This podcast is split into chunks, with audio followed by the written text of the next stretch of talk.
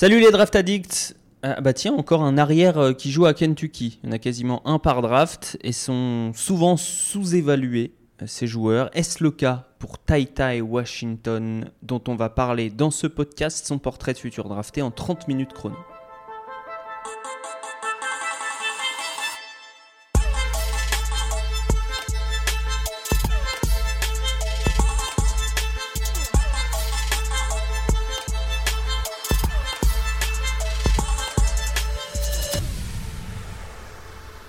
Pour le portrait de Titi, voici donc euh, Mémé, Grominet, Hector le Bulldog, évidemment, comme ça c'est fait. Hugues, Manu, Ben, comment allez-vous? Salut. Salut, ça va très bien salut, toi? Salut, Je fais la mamie. très bien, ça va très très bien, effectivement. Euh, vous connaissez le principe, pour ceux qui écoutent, euh, partie 1, carte d'identité du joueur, pour poser les bases, partie 2, on se projette un peu plus dans, l'avenir, dans la, dans, la projection justement, et ce qu'il sera dans une, deux, trois, quatre, cinq années, même plus. On commence par son histoire euh, avec toi Ben. Qui est Tai Tai Washington Jr. Pourquoi s'appelle-t-il comme ça? Quelle est sa famille? D'où vient-il? Euh, né à Phoenix, en Arizona, le 15 décembre, euh, le 15, pardon, le 15 novembre 2001. Euh, Tai Tai Washington a donc 20 ans. C'est un freshman qui est un peu plus vieux. Il est le fils de euh, Tyrone Washington Sr. et euh, Felicia Caldwell, des parents à propos desquels il n'y a pas beaucoup d'informations disponibles, ce qui est généralement une bonne chose quand on parle euh, d'un jeune basketteur. maintenant, je, tout le monde se demande c'est quoi ce nom-là, Tai Tai? Pourquoi il s'appelle Tai Tai? Ben, j'ai la réponse pour vous. Ah. le vrai nom de Tai Tai Washington, c'est Tyrone Washington Jr. Euh, son père s'appelle, se fait surnommer Tai. Donc, euh, lui, le nom au départ qu'on voulait lui donner, c'est TJ. Il ne voulait pas se faire appeler TJ. Donc, son père a décidé de l'appeler Tai Tai et ça lui a, euh, lui a plu. Donc, Tai Tai Washington est allé à l'école au, au, High School US, à l'école César Chavez, puis au Easy Compass Prep. Euh, je me suis intéressé à ça un peu ce matin, savoir qu'est-ce que c'est exactement Easy Compass Prep, parce qu'on entend, entend, un peu parler sur le circuit varsity mm-hmm. aux États-Unis, mais pas beaucoup.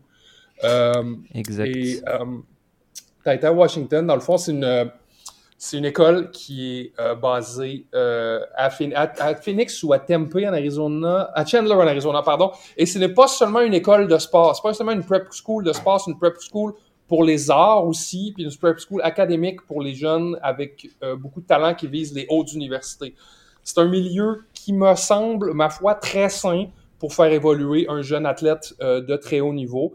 Et euh, Washington a fait, a pas fait tout le circuit, euh, a pas fait tout le circuit high school élite, mais il a fait le Jordan Brand Classic, donc ce qui est quand même habitué à jouer euh, à un très haut niveau. Euh, c'est un jeune garçon qui est très, euh, très, très discret, mais c'est un. Je crois qu'il y, a un, intense compétiteur qui se cache là-dessous parce que vous savez, cette année, il a battu le record de, passes décisives dans un match de John Wall à Kentucky qui, je crois, était de 16 et qu'il a, eu, il a battu avec 17 passes décisives.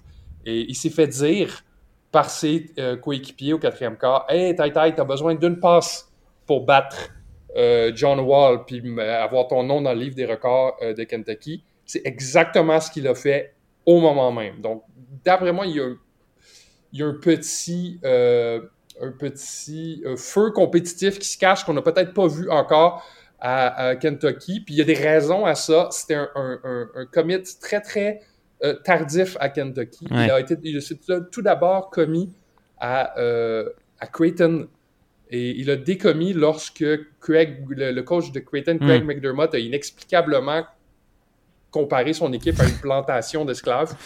Euh, donc, il a décidé d'aller se faire voir ailleurs. Donc, il est allé à Kentucky à place. Il est arrivé, est arrivé très tard. Évidemment, il y avait des promesses qui avaient été faites à Xavier Wheeler. Euh, le, meneur de Kentucky qui, est visiblement, euh, qui a visiblement moins de potentiel. Donc, Tata Washington joue beaucoup off the ball euh, cette année, mais tous les flashs qu'on a vus on ball laissent croire qu'il s'agit d'un joueur quand même d'exception. Non, disons pas trop. Garde-en sous le pied, Ben. Garde-en Je, m'arrête ici.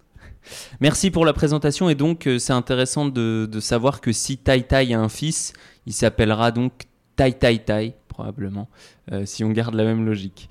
Euh, Hugues, c'est à toi de nous parler du corps du monsieur Tai Tai Washington. Quel physique a-t-il? À quoi ressemble-t-il sur un terrain et en dehors? Ah, moi, j'écouterais bien Ben parler comme ça pendant longtemps. Hein. Quel formidable orateur. Tu me régales, Ben. Tu me régales. euh, tai Tai, c'est un, c'est un garde, du coup, 1m91, euh, assez, assez développé déjà en termes de poids. Il fait 91 kilos à peu près. Par contre, il a une très, très belle envergure de 1m08, donc c'est 6 pieds 9, euh, si je suis dans le système, euh, système américain ou canadien. Je vais pas faire d'énervement du côté de Ben ce soir. Euh, c'est un joueur qui, alors, physiquement ressemble beaucoup à Charles Soignon. Si vous connaissez pas l'humoriste française, allez-y. Là, c'est un sosie euh, assez assez particulier. Euh, pour le côté athlétique, on a un premier pas intéressant, mais il n'est pas élite élite à mes yeux. C'est un joueur qui euh, est assez puissant, qui a beaucoup compté sur son physique jusqu'à présent pour dominer les extérieurs, et c'était ce qu'on voyait au parcours au parcours inférieur. cette année, au niveau NCA, il prend moins le dessus dans son physique au niveau du contact. D'ailleurs, il a fait un premier match contre le Bulldog Trevor Kills de Duke qui l'a complètement écrasé, ça lui a fait mm. tout drôle. Euh, c'est un joueur qui est pas le, une menace verticale de très très haute qualité si on compare aux extérieurs hyper explosifs qu'on a pu avoir ces dernières années, même dans, dans sa QV draft, quand on parlera un jour euh, de J.D. Davison par exemple. Euh, après, au-delà de ça, c'est un, un gars qui a des grosses difficultés euh, à travers les écrans, qui se fait beaucoup prendre dans les écrans. Est-ce que c'est un défaut de latéralité? Je pense. Je le vois souvent battu sur les sur les premiers pas adverses et un problème de rotation au niveau des hanches. Euh, au niveau de l'équilibrage du corps, je trouve qu'il est assez ingainé, assez intéressant, notamment dans l'élévation. Il tient bien euh, et il y a il y a une petite, une petite peur d'aller au, niveau du panier, alors que c'est un joueur qui était assez physique jusqu'à présent. Donc euh, ça, j'ai envie de savoir est-ce que c'est plus physique, est-ce que c'est plus technique, est-ce que c'est plus mental et, euh, à suivre. Je suis très surpris de savoir qu'il fait un taille poids. Il fait, il fait, il, fait fin euh, visuellement, je trouve, mais ça veut dire qu'il est, qu'il est dense aussi. Manu, pourquoi parle-t-on de lui? Pourquoi parle-t-on de Tai Tai Washington comme d'un prospect qui devrait être drafté théoriquement en juin prochain parce que c'est un meneur qui est capable de quasiment tout faire. Moi, j'aime beaucoup sa capacité au, tir, notamment capable de pull-up de partout sur le terrain.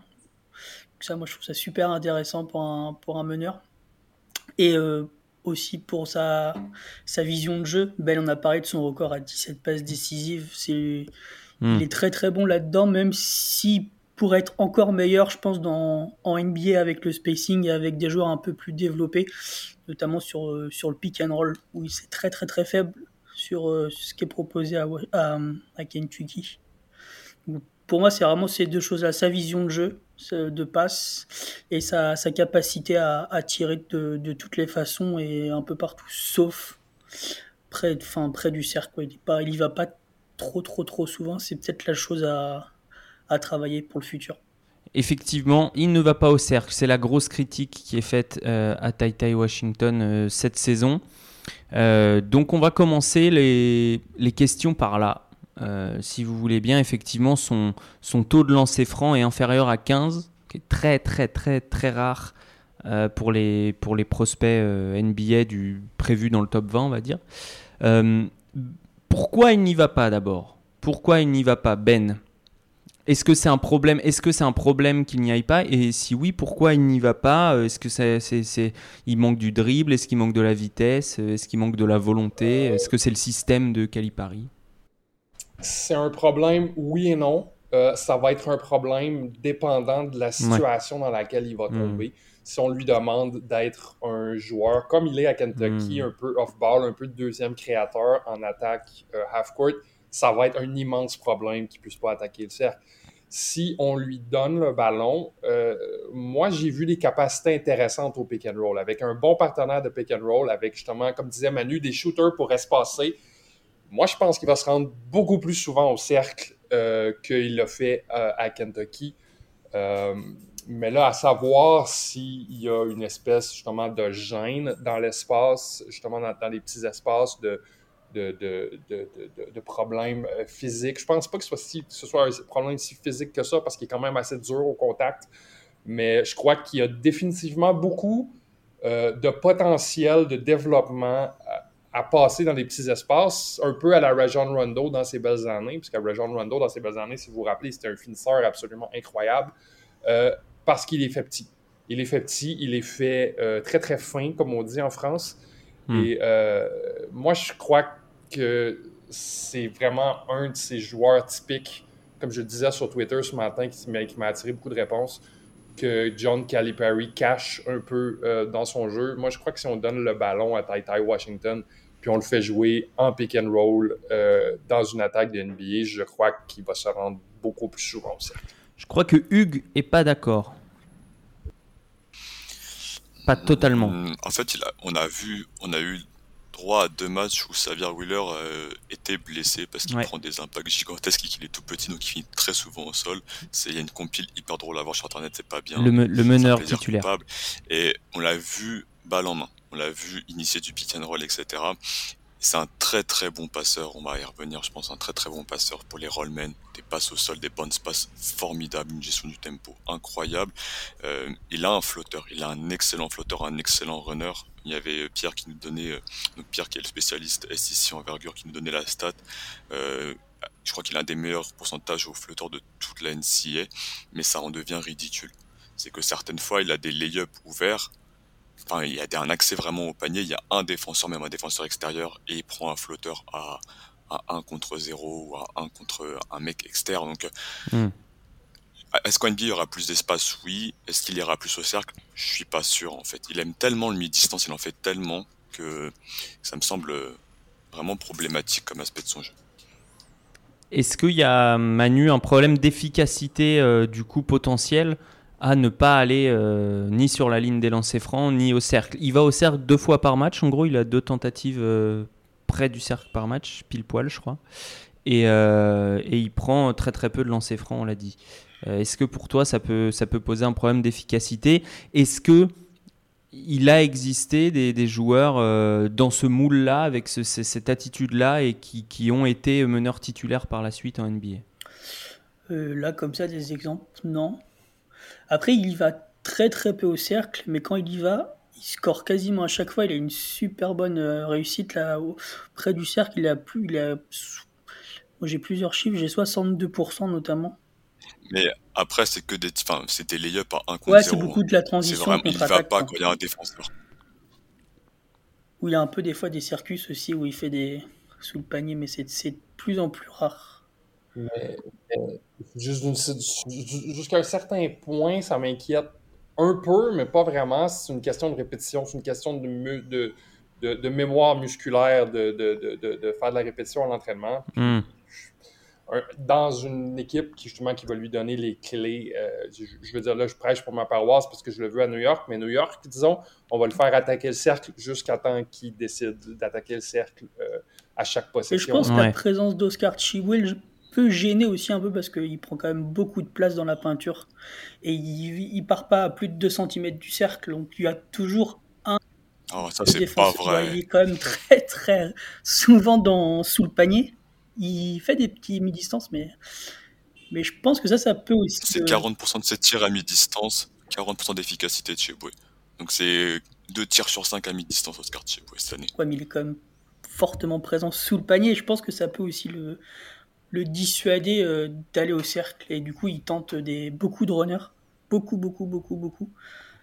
Il fait, quasiment que ça. Et du coup, dans sa situation, moi, il me rappelle euh, Quickly l'année dernière, quand il est off-ball.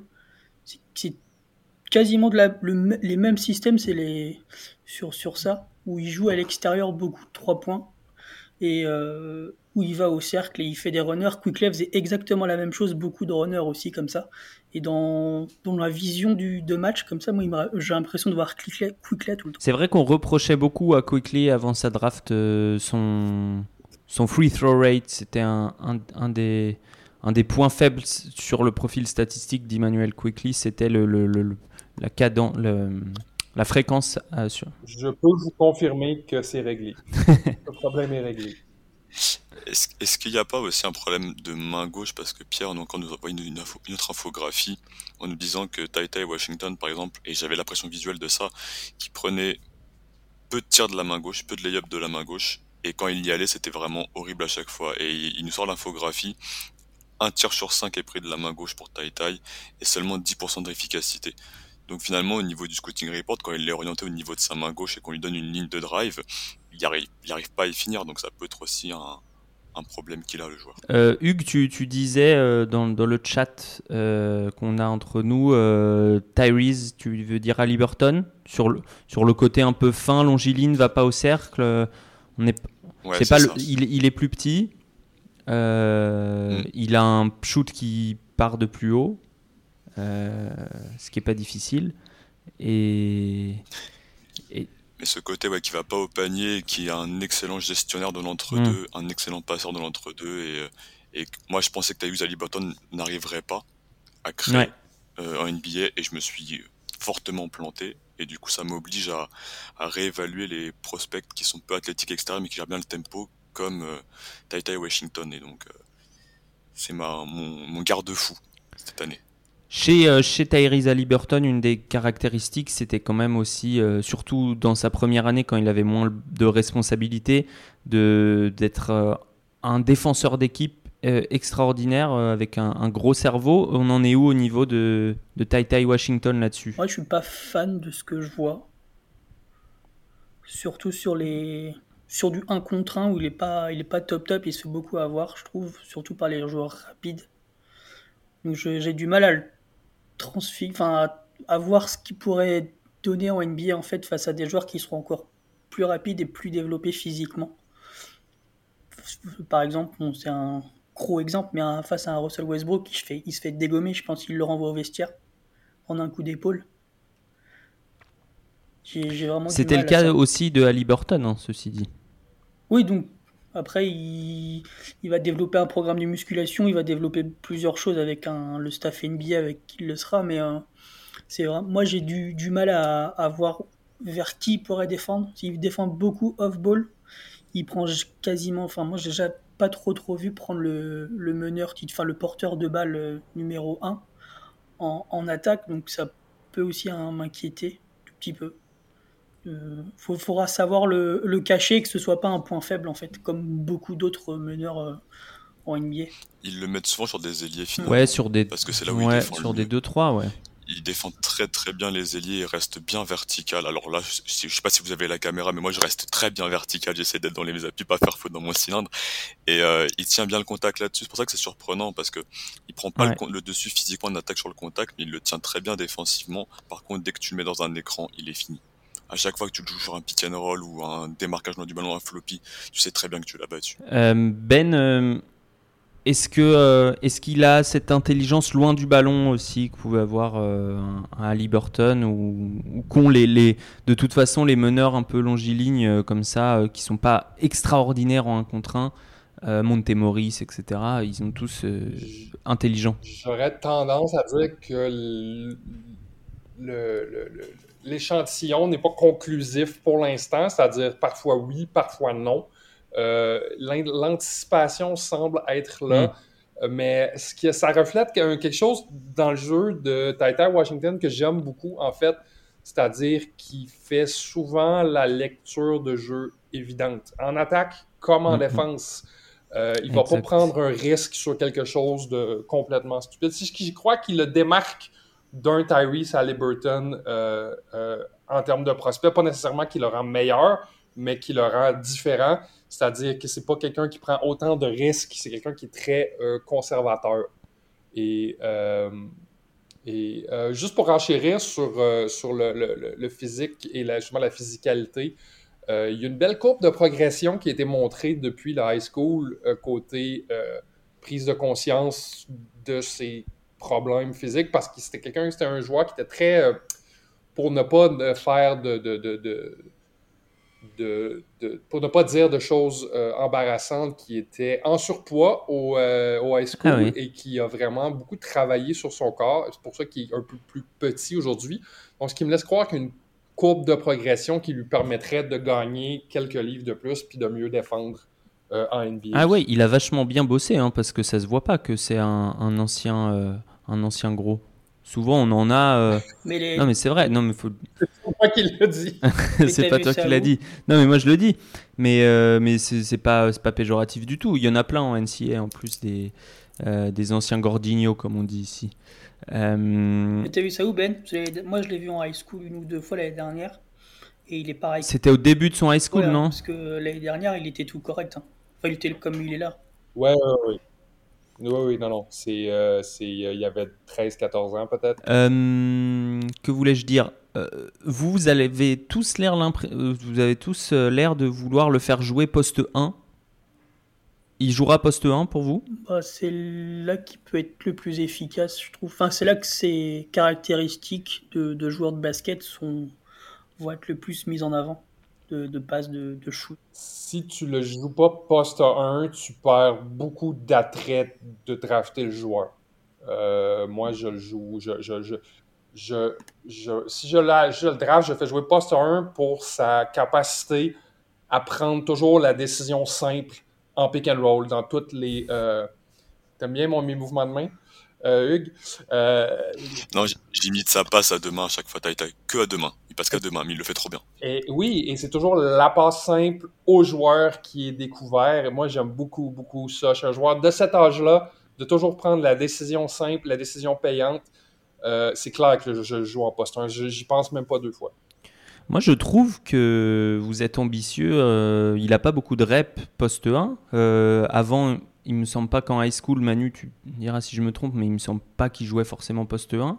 Et là, il a fait effectivement ces deux matchs sans Xavier Wheeler, mais la plupart du temps, il, attrape le ballon. Il y a déjà un décalage, voire il est en mouvement. Euh, il sort d'un- écran euh, du gros Chiboué pour, pour recevoir la balle en, tête de raquette. Euh, c'est plus des situations euh, comme ça qui créent du coup déjà un avantage. Et moi, ce que j'avais noté, ce que je voulais vous demander, c'est est-ce qu'il a le dribble pour jouer poste 1 Pour moi, à, l'heure actuelle, non. Ça, si je peux aller là-dessus, euh, je trouve qu'il est tellement bon en pick and roll. Enfin, quand on a pu le voir en pick and roll, il, vraiment, il, vraiment, il passe vraiment très très bien au. Quoi. Il sera vraiment optimisé en tant que porteur de balle pour le dribble. Ce qui est surprenant, encore une fois, c'est que il part bien des deux mains, il navigue bien balle en main dans le petit périmètre, mais dès qu'il y a un joueur en face de lui sur du contact, encore une fois, il n'arrive plus à changer de direction. Et là, il est, euh, il devient sur un drive, un drive uniforme en ligne droite, et du coup, ça lui pose un vrai problème. Donc, dès qu'il a un peu d'espace, un vrai dribble, et dès qu'on a on lui tombe dessus au contact, ça devient galère. Euh, donc, euh, ouais, on va, on va l'optimiser en poste 1, mais est-ce qu'on va le faire jouer en poste 1, euh, disons, dès l'année prochaine et, et si, et si oui, qu'est-ce qu'il va falloir lui apprendre pendant l'été, messieurs? Euh, il va falloir lui apprendre à, aller au cercle. Il va lui falloir lui apprendre à négocier les écrans, à défendre le pick and roll, euh, à choisir ses, euh, à choisir ses batailles aussi. Il va falloir le cacher un petit peu en défense la première année. Faut pas, faut pas se compter de, de. Et surtout, il va falloir revoir les attentes. Il va falloir revoir ses attentes. Je pense pas que tu donnes les clés à un Titan Washington la première année. Il va pas se passer la même chose que la première année où Portland a donné les clés à euh, euh, Damian Lillard. Mm. Je crois à son potentiel. Physiquement, je pense que tout le monde est d'accord que c'est pas un produit fini. Alors, quel, euh, quel contexte euh, serait idéal, euh, Manu Hugues Euh, le faire sortir de banc déjà, donc pas le drafter peut-être trop pour lui donner trop vite des responsabilités. Pour moi, il, ce sera, je pense, s'il devient titulaire un jour, c'est déjà vraiment bien. Je suis pas sûr. Pour moi, ça peut être un excellent sixième homme, un excellent meneur backup dans une équipe qui a un, pivot offensif. Pour moi, il faut qu'il ait un pivot comme Oscar Cheboué qui peut lui poser un vrai écran, qui peut rouler, qui peut tirer et qui va lui, qui va obliger les défenses à, à soit faire du drop, soit le, à le laisser tirer en fait pour qu'il puisse développer son jeu à ce moment-là et, et rayonner un maximum. J'ai une suggestion pour ça. C'est pas New York. Si tu veux, si tu veux qu'il réussisse pas et qu'il gâche sa carrière, oui, c'est New York, Ben aussi. Indiana avec Miles Turner. Ah bah voilà, parce que moi j'allais dire Mitchell Robinson depuis quand il fait du spacing, tu vois. il est parti. Voilà, j'ai dit Mitchell Robinson, il s'est enfui. Bon, pour les fans du euh, folklore du podcast, mon chien avait volé ma botte. Mon chien avait volé ma botte. Euh, est-ce que, est que, messieurs, vous l'avez en tiers 2 ou en tiers 3 Je rappelle le principe des tiers. Il y a le tiers 1 euh, qui va être en gros potentiel franchise player, all-star franchise player. Tiers 2 qui va être starter sûr, voire starter plus plus. Et tier 3 qui va être starter moins ou euh, très bon sixième homme. En 3 ici. Mon cœur le met en tier 2, ma tête le met en tout début de tier 3. C'est-à-dire que tu penses qu'il n'a pas un plafond si haut que ça, mais par contre, si tu le mets tout en haut de ton tier 3, ça veut dire qu'il a un, un, plancher assez haut? Je crois que oui. D'accord avec ça. Manu? Oui, je vous écoute attentivement. je te demande ton avis.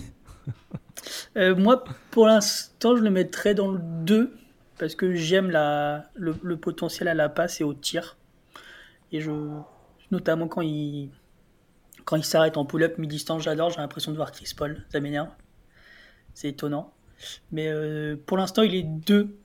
Après, c'est faut voir euh, comment, ça va et avec quel. Euh, Hugues, tu parlais du pivot pour l'accompagner. S'il joue 1, euh, on, met surtout quel type d'arrière avec lui pour faire une traction? Est-ce qu'on met un arrière qui va du coup mettre de la pression sur le cercle, j'imagine, puisque c'est ce que tu lui reproches principalement bah, C'est ça aussi un, de ne pas en mettre. un peu le truc, c'est que tu as envie de le mettre avec un arrière qui peut agresser le cercle, qui peut scorer, mais souvent c'est des stars.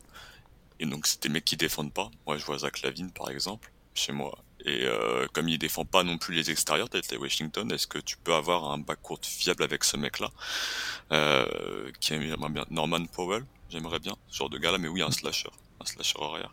Jimmy Butler Jimmy Butler, très bien. On, parle souvent de Miami, hein. On parle souvent de Miami.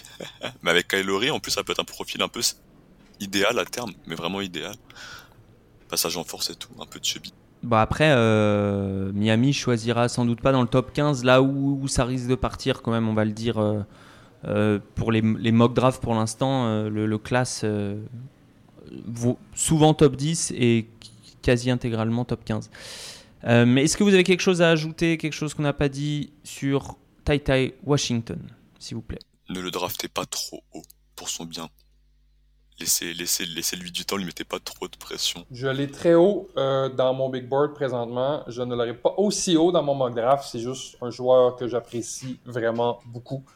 Euh, je crois qu'il a un hmm. potentiel euh, de s'exprimer mieux en NBA qu'il l'a fait à Kentucky. Très bien, c'est retenu. C'est lors de la question bonus, tant attendue, évidemment. Tu l'as dit, Ben, il est né à Phoenix, notre ami Tai Tai Washington. Euh, Tyrone Washington, ça euh, Washington Junior. Euh, à Phoenix, Phoenix n'est pas une ville de cinéma, mais il y a eu quand même de très bons films tournés à Phoenix. Alors je vous ai demandé de choisir votre film préféré parmi ces quatre. Psychose, le Psychose d'Hitchcock, Jerry Maguire avec l'excellent Tom Cruise, Arizona Junior des frères Cohen ou Karate Kid, l'original évidemment, pas le reboot. Euh, Hugues, je commence par toi. Ah ouais, parce que tu sais que j'en ai vu quasi aucun, superbe. Moi, je t'ai proposé dans le commentaire, euh, euh, je t'ai proposé quoi, Twilight, parce que ça se passe un peu à Phoenix, tu vois, ma culture cinématographique. Euh, on va dire euh, Psychose, parce que c'est ce que je ressens quand je regarde Kentucky avec euh, Sabir Wheeler à la main. très bonne réponse. très très bonne réponse. Manu Pas cinéphile non plus, donc je vais dire le seul que je connais, Karate Kid. Karate Kid, euh, Parce qu'il est en apprentissage encore. Tu vois. Ok, ok. Euh, et, comment il s'appelle le, maître dans Karate Kid? Je ne me rappelle plus. Monsieur Miyagi. Monsieur Miyagi, c'est donc John Calipari. non, c'est le staff de, Toronto qui va le drafter. Eh ah, oui. Et, Ben? Euh, Moi, cinéphile plus plus, Arizona Junior. Comment il se l'appelle Arizona Junior des frères Cohen avec Nicolas Cage, qui est un film un peu raté des frères Cohen, mais adorablement raté. Là. Ouais, je confirme, c'est bien. J'ai oublié de la liste euh, Little Miss Sunshine, qui aurait peut-être mis euh, tout le monde d'accord. Euh, je sais pas si vous l'aviez vu, mais qui est un très bon film aussi. Mais moi, j'aurais dit Arizona Junior comme toi, Ben. voilà, Arizona Junior, donc Tai Tai Washington Junior pour ce podcast. Son portrait, vous l'avez. Maintenant, à vous de voir euh, si vous le voulez dans votre franchise NBA ou pas. Nous, on se retrouve pour le prochain podcast pour parler d'un autre arrière de cette draft qui est un peu moins coté, mais un peu plus athlétique. On vous laisse la surprise. Ciao